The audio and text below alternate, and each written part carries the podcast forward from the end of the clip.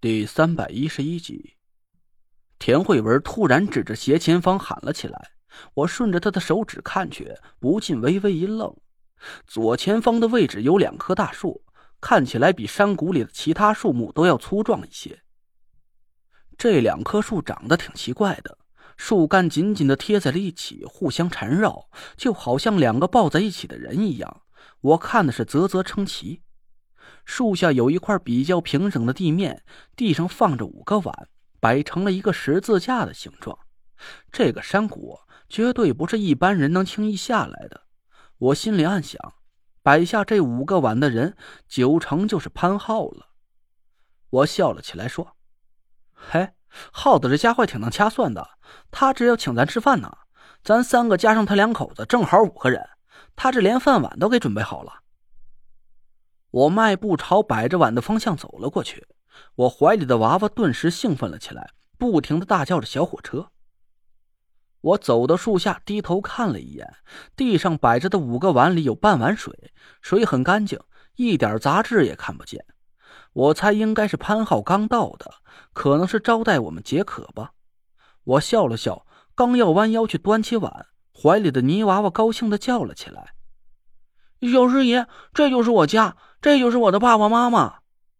嗯，我奇怪的抬头四下看了一眼，没人呢。你的爸爸妈妈在哪儿呢？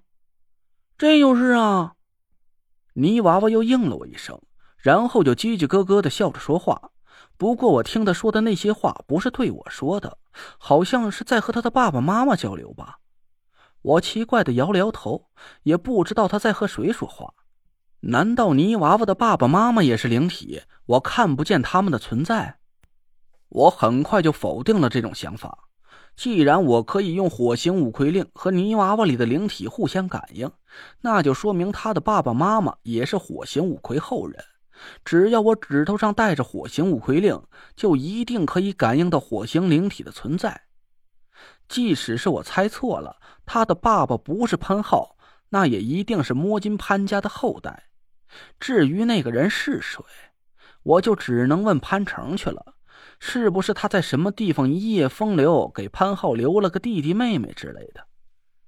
泥娃娃一直在和他的爸爸妈妈说个不停，我心下疑惑，四下走了几步。啊！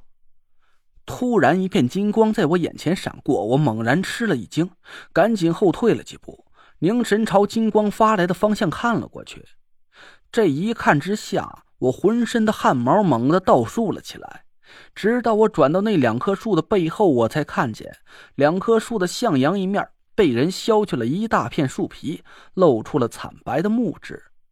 几排明晃晃的金针扎在树干上，正映着树枝里透下来的阳光，反射出一片片耀眼的金光。金光下面隐隐透出了几行字迹。我缓了缓神，壮着胆子凑近看了一下。每棵树的树干上写着两行字儿，两棵树一共有四行字，字都是竖着写的，一行八个，每两个字一组。我心里一惊，瞳孔猛然收缩了起来。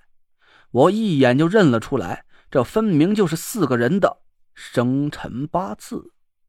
右边那棵树上的两行字，其中靠右的那行是红色的，就像是血写出来的一样。金针全部扎在红色的字上，而左边黑色字迹却一根金针也没有。我凝神看了看黑色的那行字，忍不住惊呼了一声：“这，这是潘浩的生辰八字！”什么？田慧文和王月也大吃了一惊，他俩赶紧跑过来看了一下。王月脸色凝重的点了点头：“没错，这就是师兄的生辰八字。”你说这会是谁给他写在这里的？是他自己还是？我也猜不透王月的这个问题，只能茫然的摇了摇头。这野岭深谷的突然出现了四个人的生辰八字，而其中一个竟然是失踪已久的潘浩。这件事怎么想怎么诡异，我也不知道这到底是谁写在这儿的。这个八字是小兰的。田慧文突然喊了一声，我赶紧顺着他的眼光看了过去。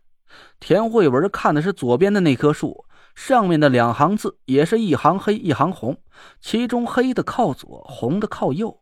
而这棵树上的黑色字迹上插满了银针，红的字却没有。我问他哪个是孙兰的生辰八字，田慧文指了指那行红色的字，是这个，我不会记错的，这肯定是小兰的生辰八字。我皱了皱眉头，搞不明白这到底是怎么回事。田慧文当然是不会记错孙兰的生辰八字，就像我和王月不会记错潘浩的一样。我想了一下，低头问泥娃娃：“树上的字就是你的爸爸妈妈吗？”“是呀。”泥娃娃脆生生的回答我。我忍不住打了个哆嗦。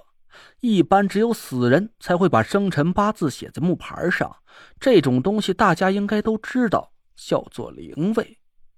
不过我们常见的灵位都是直接写死者名字的，写生辰八字的还不怎么多见。但这作用是一样的，我忍不住心里暗暗发毛。难道说潘浩和孙兰已经死了？可这也说不通啊！前些天我还明明看到潘成和潘浩躲在张俊轩的小区的人工湖里装神弄鬼，这估计是一种什么我没见过的法术吧？我想了想，又问泥娃娃：“这树上的字儿是四个人，哪个是你爸爸妈妈？”爸爸是黑色的，妈妈是红色的。泥娃娃的话一出口，我们三个人互相对看了一眼，都感觉有点毛骨悚然。这两个八字确实是潘浩和孙兰的无疑，但颜色上好像有点不对。风水行里啊有个说法，万物皆有阴阳，在颜色上的区分，一般说黑色代表阴，红色代表阳。按正常的风水理论来说，应该是男人是红色，女人是黑色的才对。而泥娃娃所说的颜色正好是相反的，这不符合一般的风水常识。我心里突然一动，这个阴阳颠倒的情况我好像很熟悉，就像是……我敲着脑袋想了半天，突然一拍大腿：“对呀，没错，就像是我和田慧文一样。”难道这就是夏风所说的“男阴凤，女阳黄”？我盯着树干上的几行字，喃喃自语起来。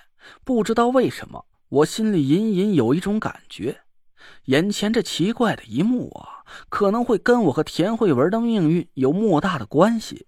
眼前的场景很诡异，我目光所及的一切都让我百思不解。